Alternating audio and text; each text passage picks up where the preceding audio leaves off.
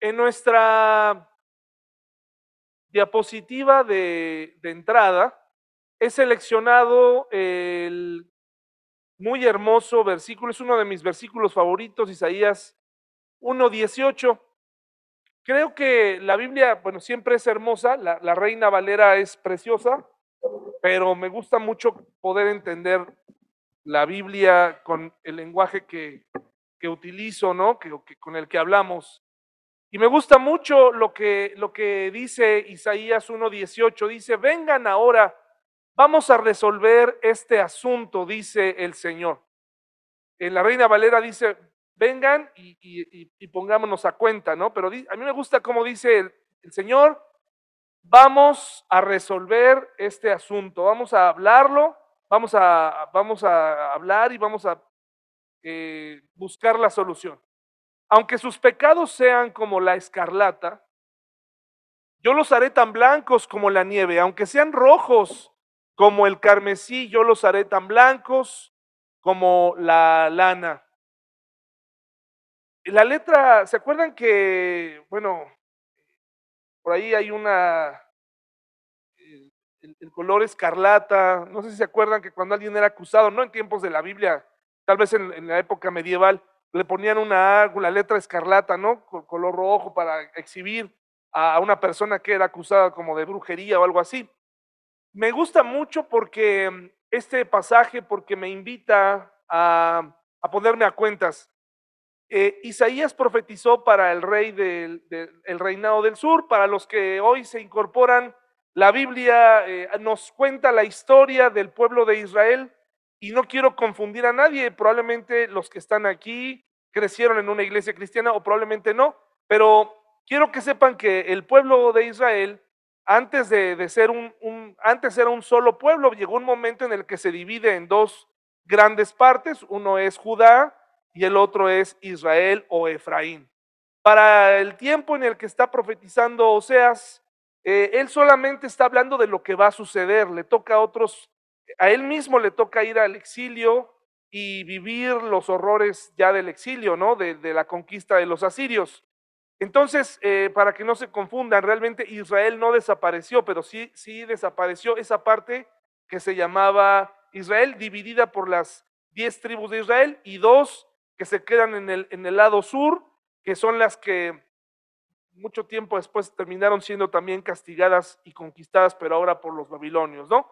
Entonces, el pueblo de Israel está viviendo muy mal, no entiende, recibe todas las advertencias posibles, eh, Dios quiere que se detengan y el capítulo 14 de Oseas es el capítulo donde algunos dicen que incluso no fue Oseas el que lo escribió. Eh, no sé exactamente de dónde sacan esa conclusión, pero algunos piensan que Oseas sencillamente fue ya llevado y, o que concluyó su profecía, pero alguien decide continuar la escritura y vemos cómo está lleno de esperanza y de deseos de parte de Dios y de, conocimiento de esta persona que, está escribiendo, que está seguro que si ellos se arrepienten de sus caminos, eh, Dios va a, a, perdonarlos. El domingo vamos a aprender más de eso en la última parte del Salmo 119, eh, para todos aquellos que alguna vez se han sentido descarriados. Eh, el Salmo 119 en la última parte habla precisamente de esa oveja descarriada. Vamos a hablar de eso. Si tú conoces alguna oveja descarriada, pues tráetela el domingo para que la volvamos a poner ahí, ¿verdad? Dice Oseas 14, hermanos y hermanas, se los voy a leer, síganme ahí con su Biblia. Dice, regresa, oh Israel, al Señor tu Dios, porque tus pecados te hicieron caer. Presenta tus confesiones y vuélvete al Señor. Dile, perdona todos nuestros pecados y recíbenos con bondad para que podamos ofrecerte nuestras alabanzas.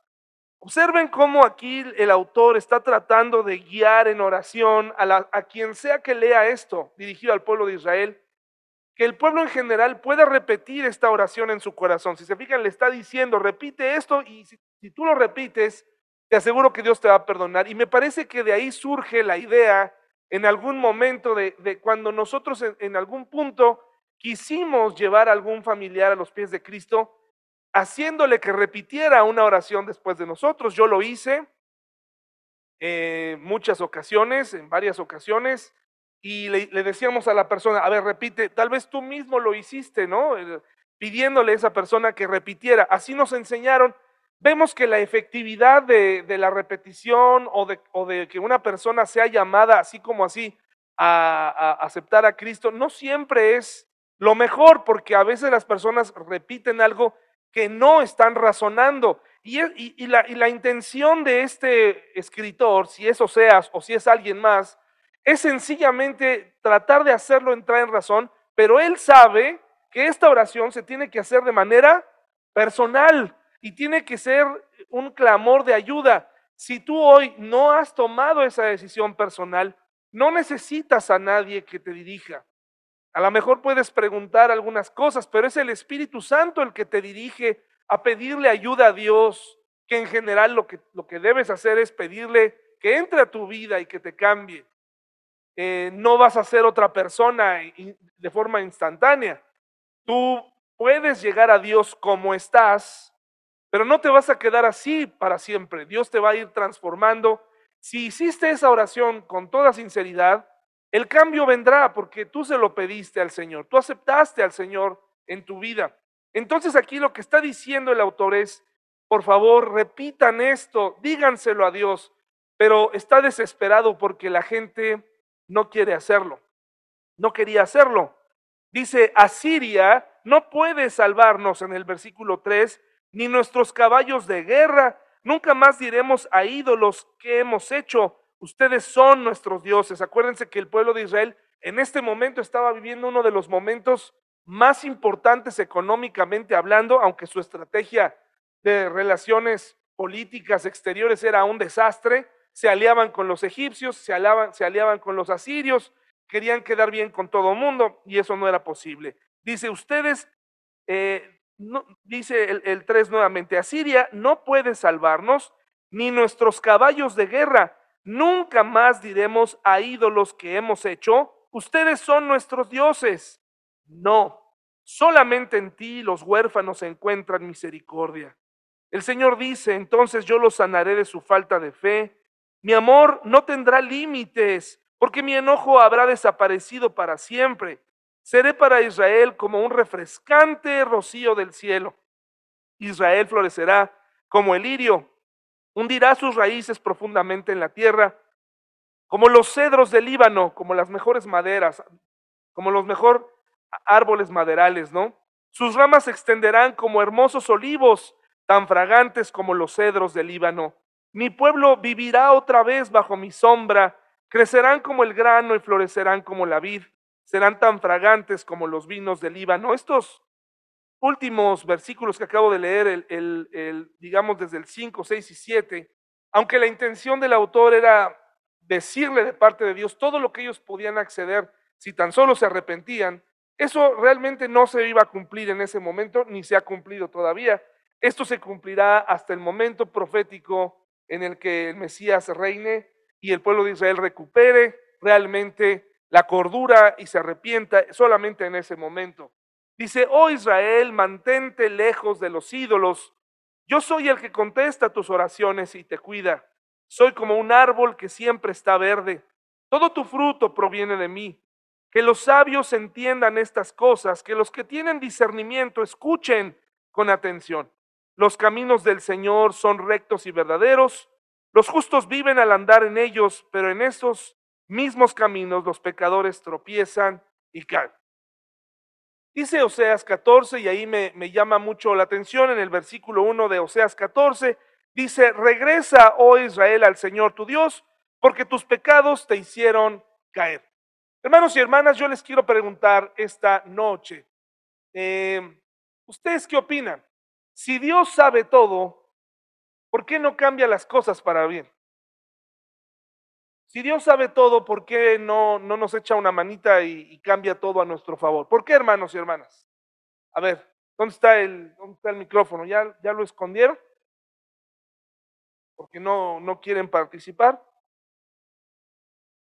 A ver, si Dios sabe todo, ¿Por qué no cambia las cosas? O sea, a ver, vamos a poner un poquito más, vamos a hacer una pregunta más específica.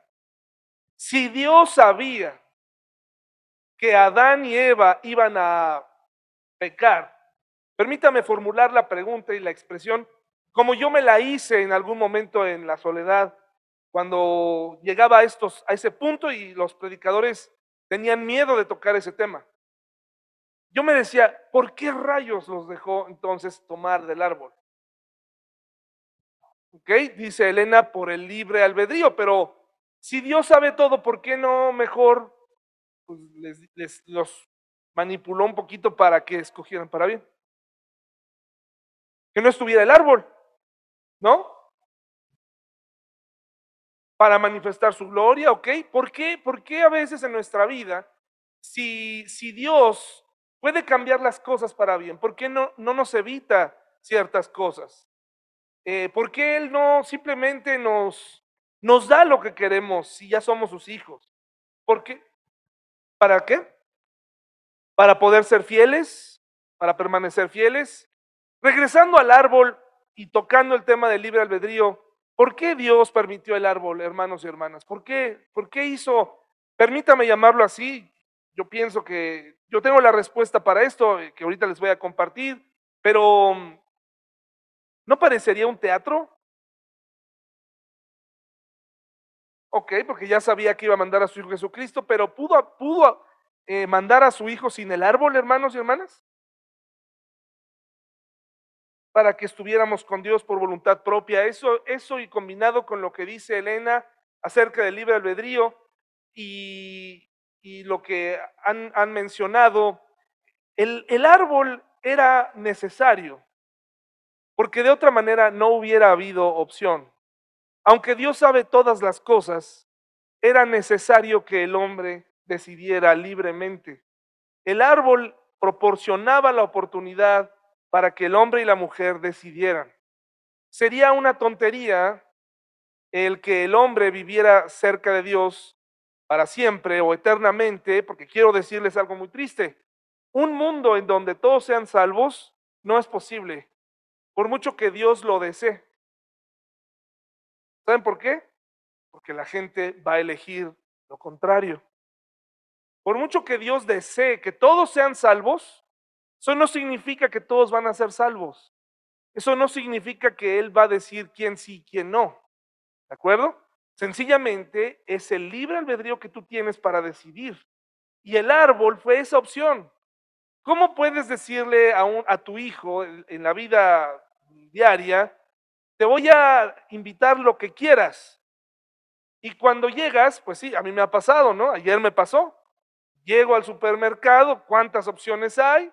Me meto en el pasillo equivocado, le digo a mi hija, ¿qué quieres? Y escoge algo ahí. Entonces yo, ay, ¿para qué ando de hablador? Pues ni modo, ¿verdad? Las galletas más caras que he pagado en mi vida, ¿no?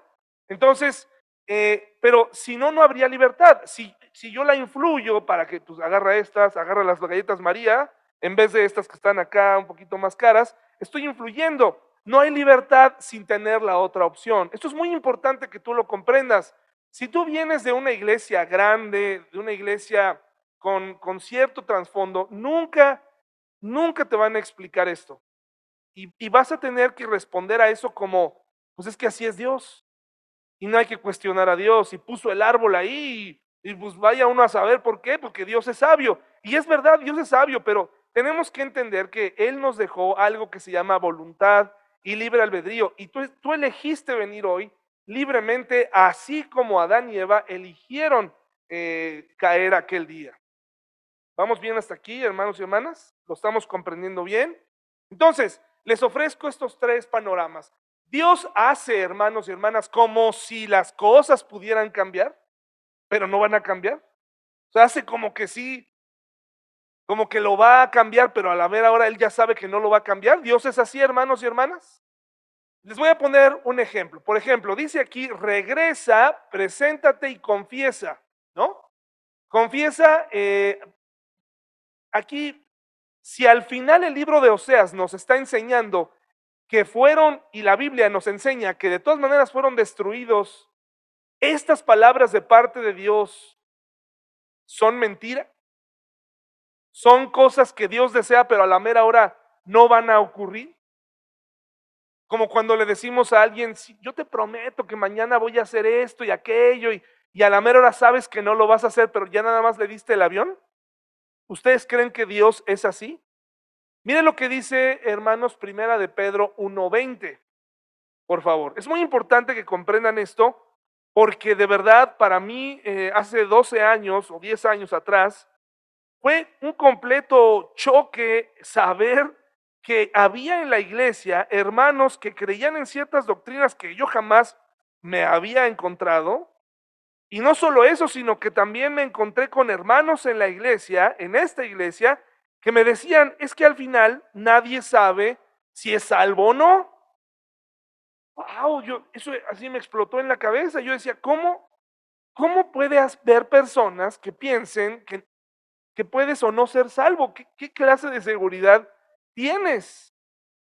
Y probablemente hoy esta noche a lo mejor piensas, pues sí, es que nadie puede saberlo, pero ¿cómo? O sea, si, nos ha dejado certezas en su palabra, ¿no? Primera de Pedro 1:20 dice así, hermanos y hermanas, Dios lo eligió como el rescate por ustedes mucho antes que comenzara el mundo, pero ahora en, estos últimos días, Él ha sido revelado por el bien de ustedes. La palabra elección, hermanos, es una palabra que ocupan muchos cristianos para decir que, por ejemplo, en este, este edificio eh, puede ser, estoy hablando al aire, que a lo mejor tres de esa mesa no son salvos y cinco de esta mesa tampoco y solamente unos cuantos son, son salvos. Y aunque esas personas digan que son salvas, pues no lo son. Eso es lo que enseñan algunas personas. Y esto lo sacan en conclusión porque ellos dicen que cuando Dios dice cosas como estas, como que, él como que nos invita a regresar, a arrepentirnos, a venir a Él y a confesar nuestros pecados, en realidad lo está haciendo pues para que tú pienses que tienes buen, este, una voluntad o un libre albedrío, pero en realidad no va a servir de mucho porque las cosas no van a cambiar, te vas a ir al infierno. ¿Sí me explico, hermanos y hermanas? ¿No los estoy haciendo bolas? ¿Seguras? ¿Seguros? Bueno, entonces, la segunda cosa que les quiero proponer, yo descarto totalmente eso. Primera de Pedro 1.10 ahí mismo, dice entonces así, incluso los profetas quisieron saber más cuando profetizaron acerca de esta salvación inmerecida que estaba preparada para ustedes. La salvación fue preparada, como alguien mencionó, en Jesús antes de la fundación del mundo para ti y para mí. Pero aunque haya sido preparada con tanto tiempo y aunque haya estado en los planes de Dios, no significa que todas las personas la van a aceptar. Pero eso tampoco significa que Dios haga como que va a salvar a las personas y a la mera hora no las va a salvar. ¿De acuerdo? Eso queda completamente dentro de la voluntad del hombre. Dios, como dice Juan 3:16 y muchos otros Primera de Pedro también dice que Él quiere que todos procedan al arrepentimiento. Y cuando llegas con cierto sector de ciertas personas, ellos te van a decir que la palabra todos en realidad no quiere decir todos. Por ejemplo, esta noche yo mandé un mensaje para toda la iglesia. ¿De acuerdo? Mandé un mensaje para todos. mi deseo era que todos vinieran. ¿Cuántos vinieron? Solo ustedes. ¿Cuántos, cuánto, cuándo eh, levantaron la mano y dijeron, sí voy? Solo ustedes. Algo sucede así con la salvación. Él quiere que todos sean salvos, pero no van a tocar la puerta muchos de ellos. Nunca van a, nunca van a venir a Él. Ahora, la otra pregunta es, ¿Dios sabe que las cosas pueden cambiar solo para algunas personas destinadas? O sea, avancemos entonces. Dios hace como si las cosas pudieran cambiar, pero realmente no van a cambiar. Ahora, ¿ustedes creen que Dios sabe que las cosas pueden cambiar, pero solo para algunas personas destinadas? ¿Qué opinan ustedes? Solamente para algunos que Dios ha seleccionado, las cosas van a cambiar. Miren lo que dice Malaquías 1 del 2 al 3, por favor.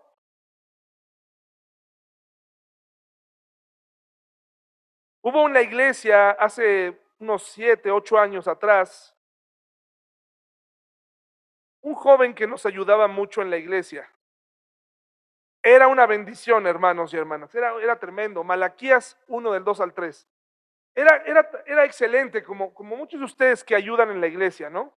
Nos llevábamos muy bien, ayudaba, era, andábamos pegados. Es más, junto, a él, eh, le compartimos a Don Gus en su puesto de hamburguesas. Y él vino y tomó su decisión y, y hasta la fecha permaneció. Pero un día, hablando del tema de la salvación, él, él me decía eso. Es que no sabemos quién puede ser salvo. Y me citó este versículo. Malaquías 1 del 2 al 3.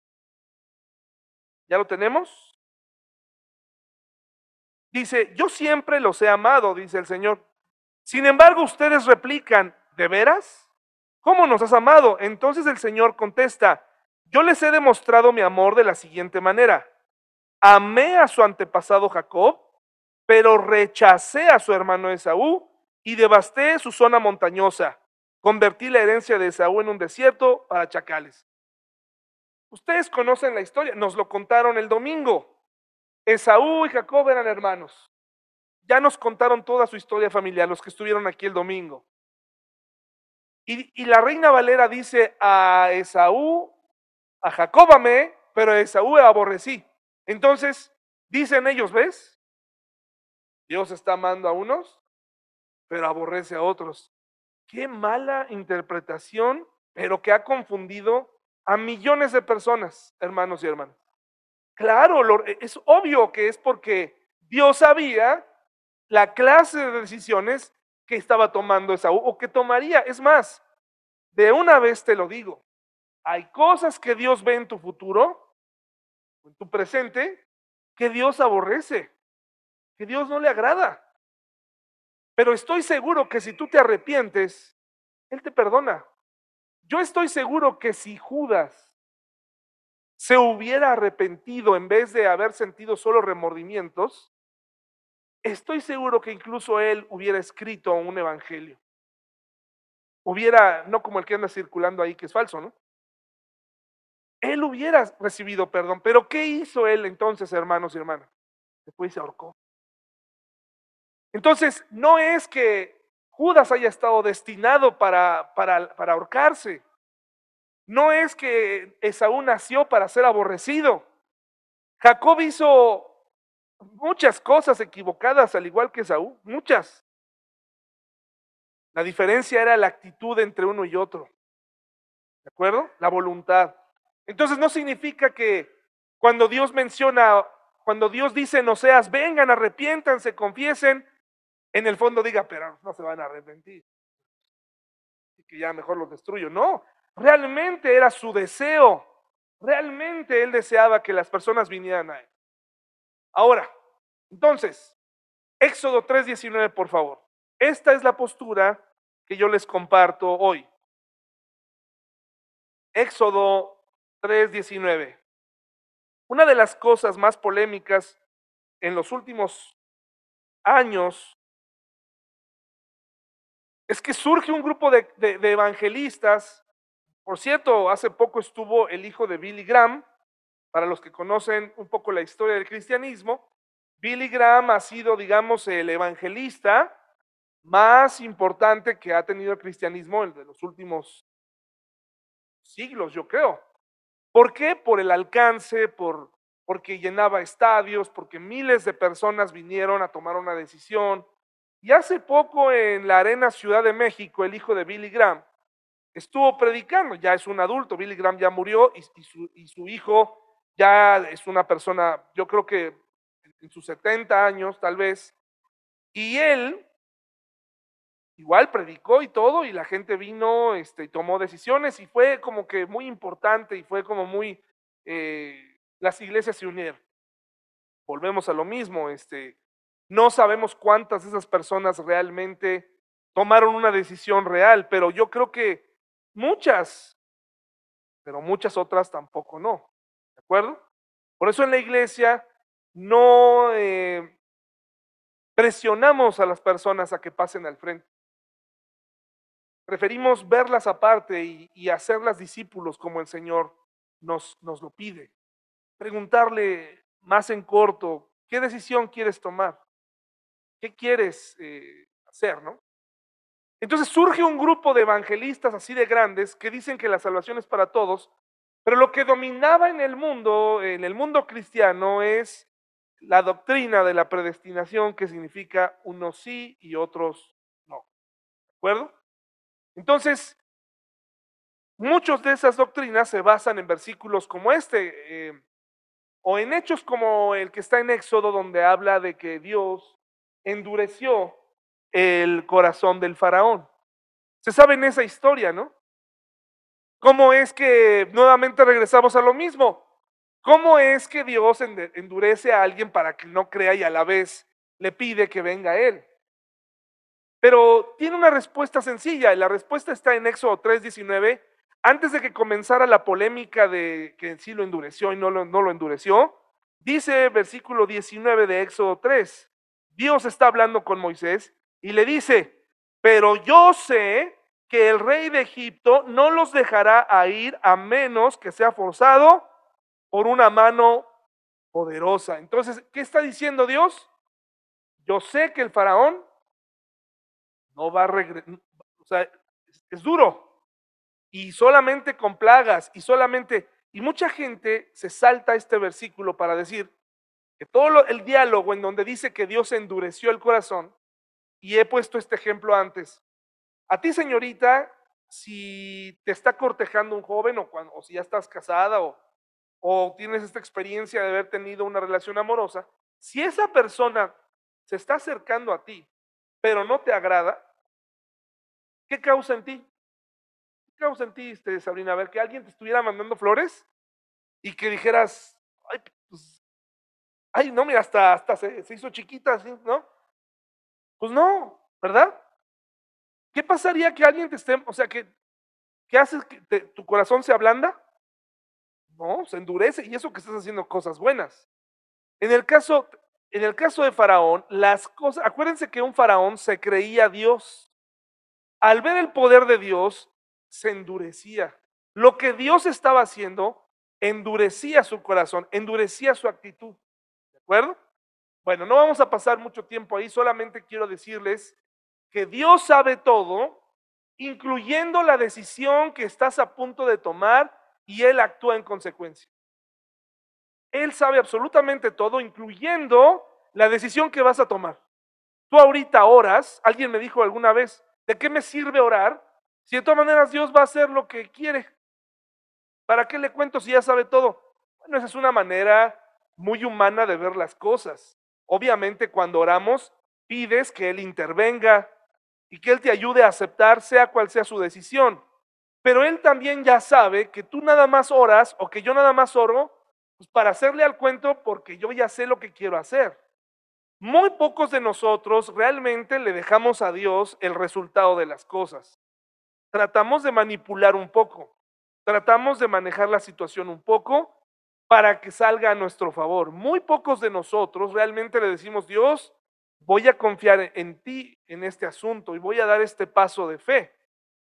Hay momentos en la vida en donde hay que tomar decisiones, pero esas decisiones, hermanos, se tienen que tomar con valentía para ir sabiendo qué es lo que Dios quiere.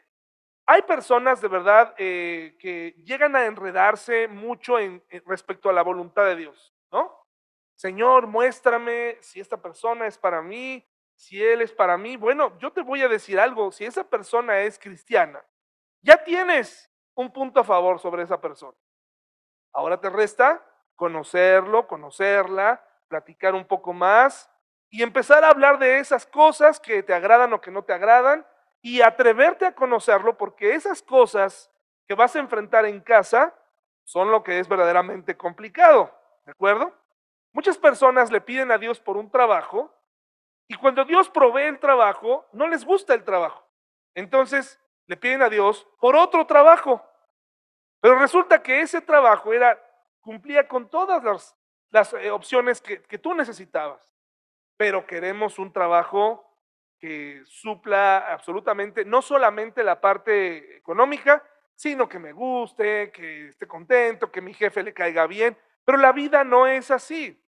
Dios permite que ocurran cosas complicadas en la vida diaria para que aprendamos, ¿no? Entonces hay decisiones efectivamente que requieren de valor y hay otras que requieren de paciencia. Dice Hechos 4:28, por favor.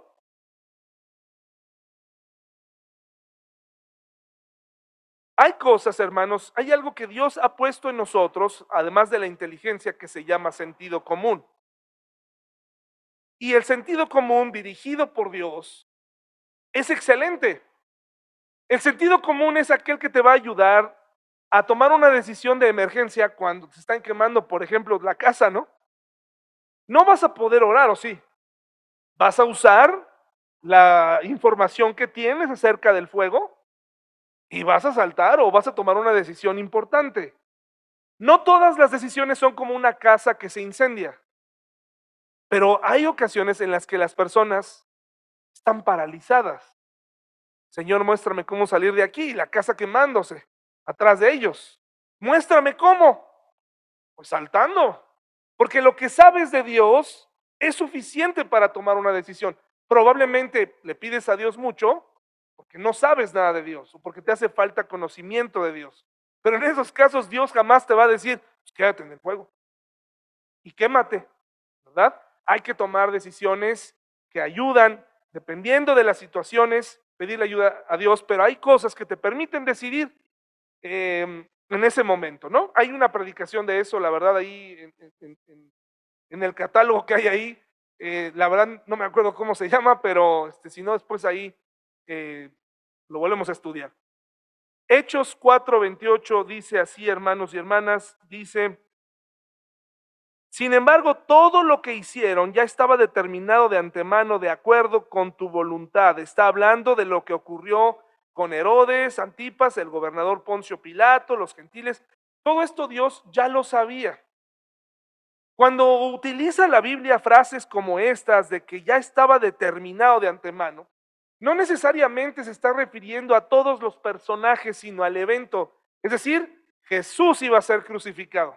¿De acuerdo? Jesús iba a ir a la cruz.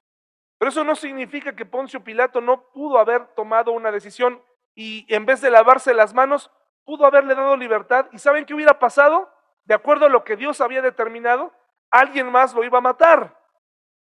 ¿De acuerdo? Entonces, tenemos que quitar de nuestra mente que hay cosas que están ahí ya, eh, tener mucho cuidado con lo que eh, pensamos o lo que interpretamos de la Biblia. Dice primera de Pedro 1 del 1 al 2, fuimos elegidos según la presencia de Dios, o sea, el conocimiento previo que Él tiene de las cosas, en santificación del Espíritu para obedecer y ser rociados con la sangre de Jesucristo. Es decir, los que estamos aquí y los que vendrán a Cristo, que tal vez en este momento no han venido a Él, ya el día que acepten a Cristo, entrarán en esa sección de elegidos según lo que Él ya sabía. El conocimiento previo de Dios acerca de nosotros es muy importante. Una oración que puedes hacer a Dios es, si tú quieres honrar a Dios con tu vida, con tu juventud, con tu matrimonio, algo que le puedes pedir a Dios, porque Dios, la oración mueve la mano de Dios, aunque muchas personas lo nieguen porque dicen que Dios ya tiene un guion establecido. Si tú quieres que haya un cambio en tu vida, pídeselo a Dios. Ora a Dios y pídele y si, dile, Señor, tú que ves mi futuro, tú que ves todas las posibilidades, ayúdame a honrarte siempre. Ayúdame a tomar una mejor decisión. Y ahorita vamos a ser un poquito más específico.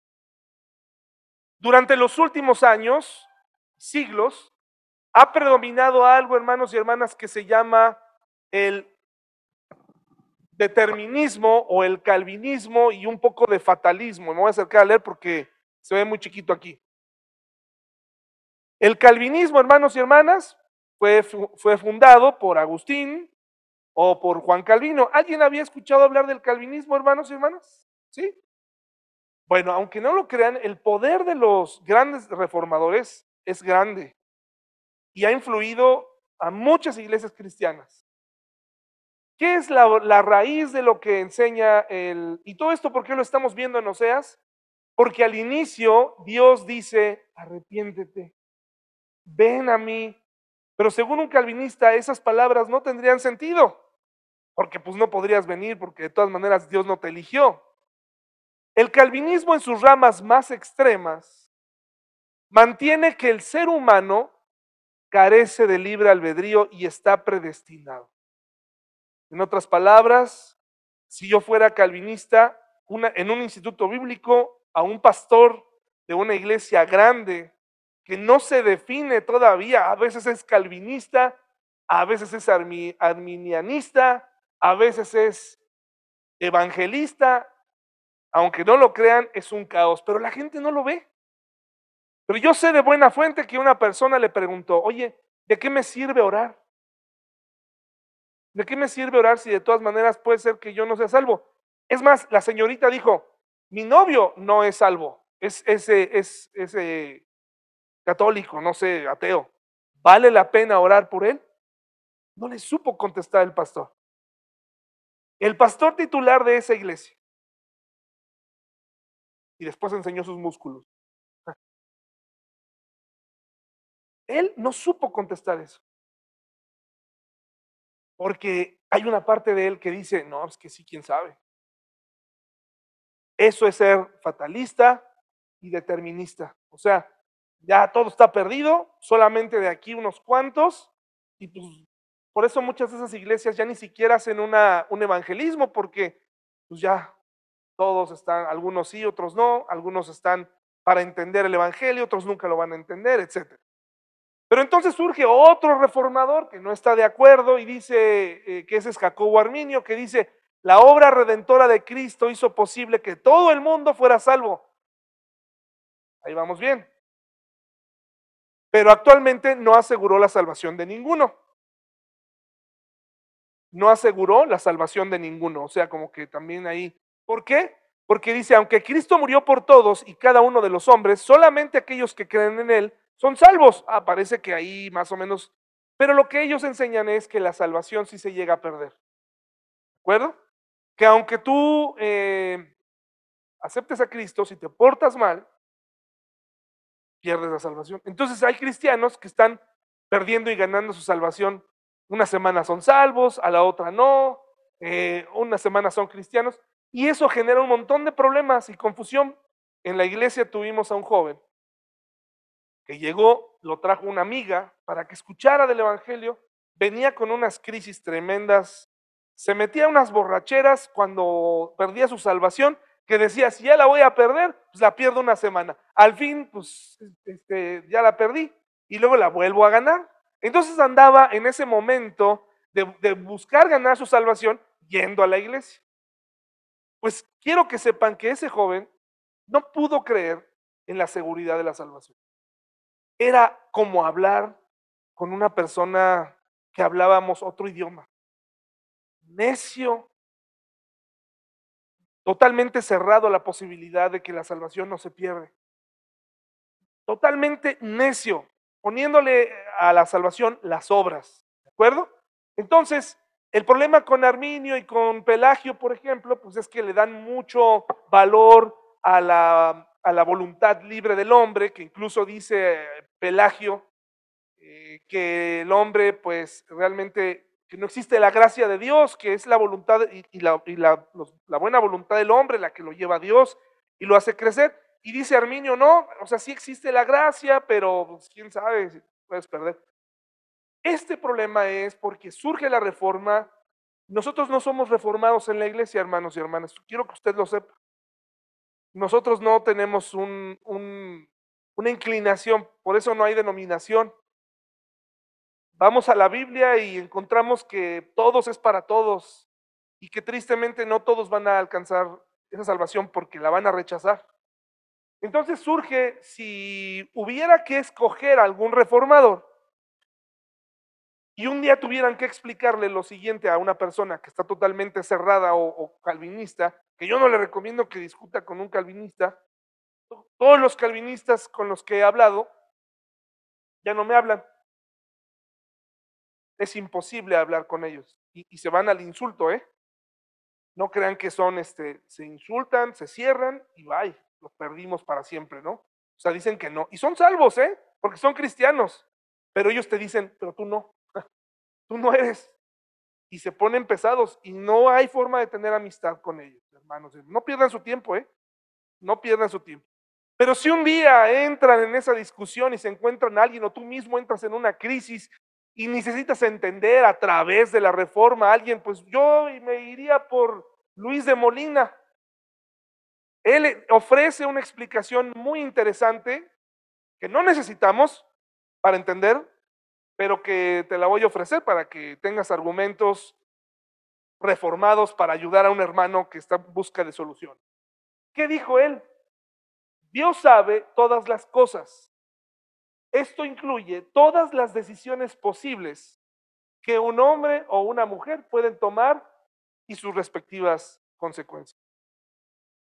Es decir, según los versículos que tenemos ahí, Mateo 11, 21 al 23, habla cuando Jesús está diciendo que si se hubieran hecho los milagros que se hicieron en, que si, en Sodoma y Gomorra, si hubieran hecho los milagros que se hicieron en, en Judea, en Jerusalén, se hubieran arrepentido. Cuando tú les dices esos versículos a estas personas, ellos te dicen que eso sencillamente son hechos hipotéticos y que como no sucedieron no son reales. Pero entonces estaríamos haciendo de Jesús un mentiroso, que desea cosas buenas, pero que en realidad no son posibles.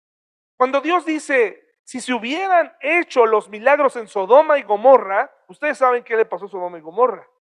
Dice, si ahí ellos hubieran arrepentido, si Jesús hubiera venido y hubiera hecho milagros, se hubieran arrepentido. Lo dijo porque así iba a ser.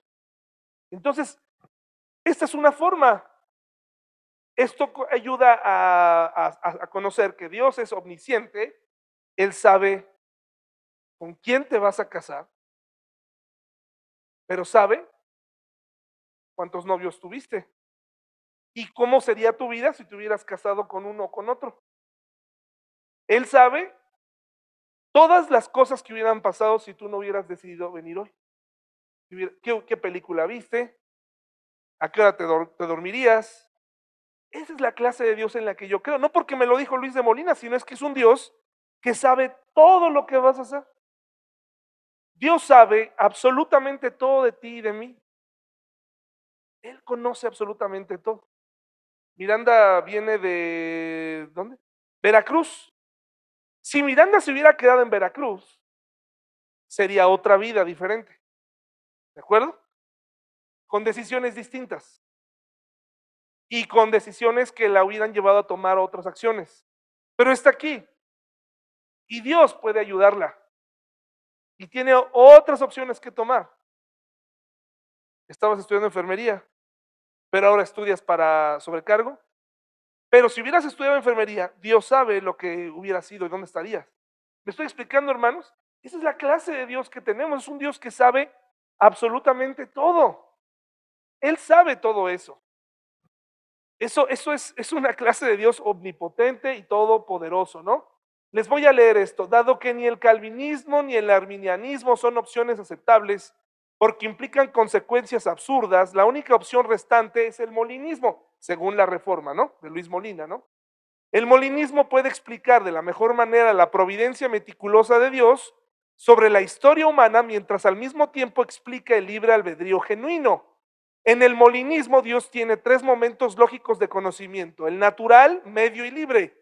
El conocimiento natural de Dios es su conocimiento de todas las posibilidades y verdades necesarias, todo lo que podría suceder.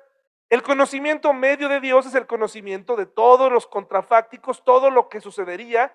El conocimiento libre de Dios es el conocimiento de lo que realmente va a suceder en el futuro. ¿De acuerdo? Esto es muy interesante que lo sepa. Cuando Dios le dijo a Israel, arrepiéntete, confiesa, porque yo te voy a perdonar, realmente lo hubiera hecho. ¿Ok? Y por eso del versículo 1 sale todo esto. No se preocupen, ya no vamos a tardar una hora más para explicar lo demás. ¿Ok? ¿No los hice bolas, hermanos y hermanas? ¿Estamos bien? ¿Sí? No necesitamos a Luis de Molina para entender esto, porque sabemos que Dios es omnipotente. Pero entonces, ¿cuál es el proceso del arrepentimiento verdadero según Oseas, hermanos? Miren, vayan allá. Ahí vamos a terminar ya con esta última, eh, con esta última eh, lámina, ¿no? Diapositiva. Aquí vamos a terminar Oseas. ¿Cuál es el proceso del verdadero arrepentimiento? Si Dios realmente desea que, deseaba que Israel, el reino del norte, viviera diferente y no fuera destruido, como lo leímos en el versículo 13, en el capítulo 13, en donde fue espantoso lo que tuvieron que vivir. En el versículo 2 tenemos que presenta tus confesiones y vuélvete al Señor. Dile, perdona todos nuestros pecados y recíbenos con bondad para que podamos ofrecerte nuestras alabanzas. ¿Cuál es el proceso real del arrepentimiento? Confiesa tu pecado. Si realmente tienes deseos de comenzar una relación con Dios, confiesa tu pecado. De hecho, en la vida cristiana, si quieres tener una relación con Dios estrecha, todo comienza con la verdad. Y decirle la verdad, aunque ya la sepa, no es tanto porque Él necesite saberla, sino porque tú necesitas confesarla, tú necesitas entregarla y decirle, esto hice, esto soy, te lo confieso, ayúdame. ¿De acuerdo? Si ya confesaste tu pecado, el versículo 3 ahora nos trae otra cosa. No solamente es decir, bueno, ya lo hice, ya me equivoqué y ahora voy a andar como si nada hubiera pasado y, y es más, hay personas, y de verdad últimamente esto ha sido una constante, hay personas que ofenden, confiesan y después se enojan contigo, ¿no? Si los confrontas. Qué cosa tan rara. O sea, todavía que se equivocan, ya después se enojan contigo, ¿no? Entonces, ¿qué es lo que dice el versículo 3? Le dice al pueblo de Israel, Asiria no puede salvarnos ni nuestros caballos de guerra Nunca más diremos a ídolos que hemos hecho, ustedes son nuestros dioses. No, solamente en ti los huérfanos encuentran misericordia. Es decir, reconoce tu condición.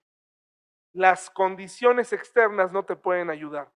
No eres tan listo, no eres tan lista, no eres tan estratega, no eres tan como tú crees, como yo creo.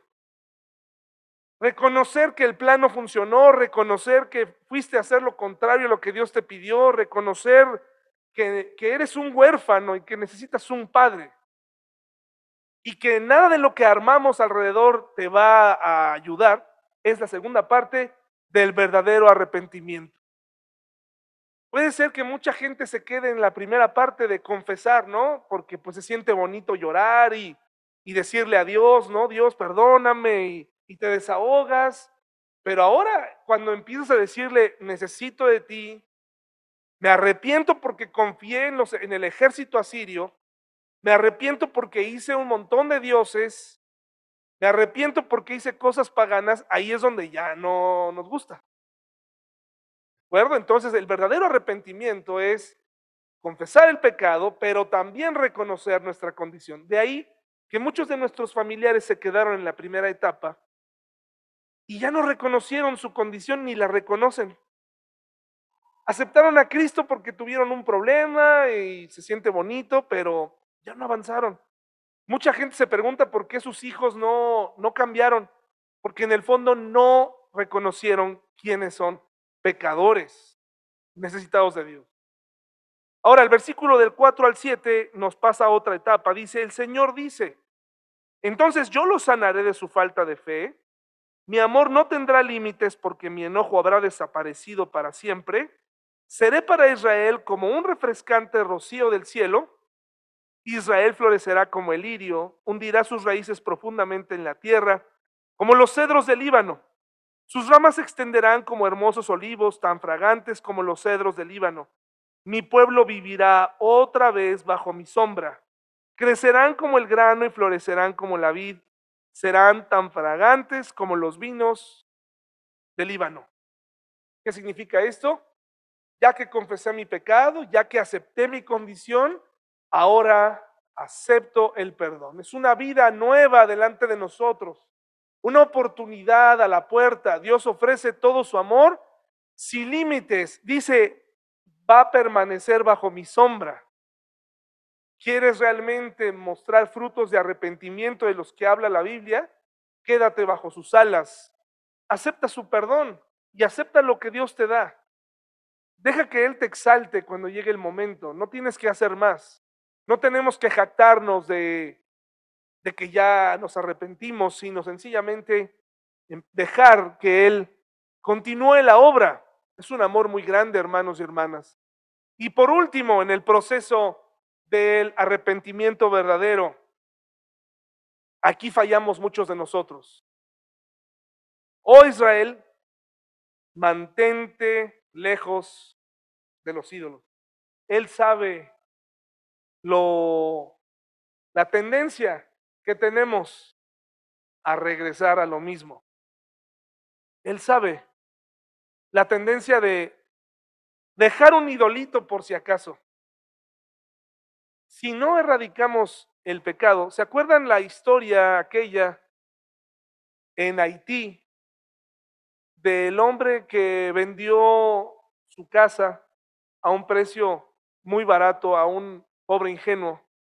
Y la única condición que le puso fue, pero déjame dejar un clavito en la entrada de tu casa. Eso es todo lo que te pido. Te vendo mi casa, nada más déjame clavar un clavito en la entrada para colgar lo que yo quiera. Hacen el trato y el Señor fue y puso ahí, recibió el dinero de la casa y el Señor venía y colgaba un perro muerto ahí hasta que se podría. El aroma era tan grande que el acuerdo era ese. Yo te vendí mi casa, solamente te dije que me dejaras colgar cuando yo quisiera, en ese clavo, lo que yo quisiera. Y de esa manera hacía fraude todo el tiempo porque la gente no soportaba el, el apeste del perro muerto en la entrada. Y eso mismo sucede con nosotros. Hemos aceptado la vida eterna, hemos aceptado el perdón, hemos aceptado la salvación, pero se quedó el clavito ahí. Y no hemos erradicado y siempre llega ese mismo momento de decisión en donde hemos cedido a, ese, a esa persona ese momento de podredumbre que nos deja en la entrada. No somos dueños realmente de eso porque dejamos que Él, con su aroma, pudra nuestra vida, con los viejos ídolos, los viejos hábitos que regresan y que no nos explicamos, bueno, pero ¿por qué? porque realmente nunca se erradicaron. Realmente dentro de nosotros vive un hombre y una mujer que constantemente está buscando formas de retar a Dios. Siempre, eso es algo que tú y yo tenemos. La Biblia es tan clara y revela tanto eso, y es increíble que no hagamos nada. Nuestros jóvenes, muchos papás saben que sus hijos en algún momento van a entrar en una crisis terrible y los papás no hacemos nada. Nada más nos quedamos viendo. Sabemos el peligro del adulterio, sabemos el peligro de la inestabilidad en la iglesia, sabemos el peligro de la religiosidad, pero no hacemos nada. Y por eso tenemos un cristianismo infeliz, un cristianismo incompleto, porque el clavito fue pegado ahí en la pared. Dice entonces que los sabios entiendan estas cosas, que los que tienen discernimiento escuchen con atención. Los caminos del Señor son rectos y verdaderos, los justos viven al andar en ellos, pero en esos caminos los pecadores tropiezan y caen. Hay dos caminos, hermanos y hermanas. Bueno, un camino nada más. Eh, y hay una forma de caminarlo con Cristo o sin Cristo. Había una manera en donde Dios sabía que Israel del norte podía ser feliz, podía vivir plenamente. Sabía. Pero también sabía que si se alejaban, vendría la conquista a Siria, como terminó siendo. Entonces, hermanos, termina diciéndonos el Señor, como lo dijo Jesús muchas veces, el que tenga oídos para oír, escuche y entienda. Si esta noche o tuviste oportunidad de escuchar este mensaje, no es casualidad, es la oportunidad para empezar a quitar no un, no un clavito, sino a lo mejor un montón de clavitos que están clavados en nuestra pared. Tú mismo y tú misma has visto el daño que ocasionan nuestras malas decisiones y las malas decisiones que toman nuestros familiares, nuestros amigos, y aún así seguimos haciendo lo mismo. Tú y yo sabemos lo pesado y lo duro que va a ser la vida sin Dios y la vida con esa persona que no ama a Dios. Y aún así, la gente decide decir, sí, me caso contigo. Desafortunadamente ser cristiano no es garantía ya. Por lo mismo de que los cristianos, yo conozco cristianos que aceptan a Cristo para casarse con él o con ella. Y luego andan buscando a ver quién los casa, dependiendo de quién tenga más anhelo. Y generalmente es el cristiano que cede y dice, pues vámonos por la católica, dice, ¿no? O que sea neutral. Y el cristiano termina cediendo, ¿no? Son cosas tristes que pasan y al final, con el tiempo, viene y pagamos las consecuencias de, esto, ¿no? El libro de Oseas, hermanos y hermanas, habla de la posibilidad que tuvo un pueblo de cambiar su rumbo, de no descarriarse como lo vamos a ver el día domingo. Y a lo mejor piensas que ser un descarriado es hacer algo muy grave. El domingo vamos a aprender que no es así. Es muy fácil descarriarse. Con pequeñas cositas. ¿Has visto cómo una puerta de un closet se endurece? Cuando la abres. ¿O una puerta que se cuelga? ¿Qué acaso esa puerta es súper pesada? Algunas sí, otras veces no. Hay ocasiones es donde es una rueda, hay, hay ocasiones donde es el carril, pero se cierra, o sea, es una cosa que no es fácil de arreglar. Ahí andas arreglando y le mueves, no queda, está chueca. Una vez que te descarrilas, una vez que te decides ir en contra de Dios, híjole, es bien difícil regresar. Eh, por la voluntad, ¿eh?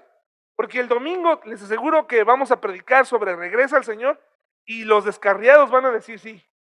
No dicen que no. El problema es mantenerse. El problema es encontrar el carril, meter la puerta en el carril y que jale otra vez bien. Y seguir ahí los próximos 20 años hasta que vuelva a haber un incidente. Pero hay cristianos que se descarrían cada domingo, hermanos. Hay que estarlos acarreando, ¿no? Hay que estarles rogando por, no, mira, échale ganas, este, busca a Dios. Y es cada semana una historia de terror diferente. Que la historia del pueblo de Israel nos sirva, hermanos y hermanas, para ponerla en práctica y andar derechos, andar caminando en sus, en sus caminos. ¿De acuerdo? Vamos a orar, por favor, hermanos.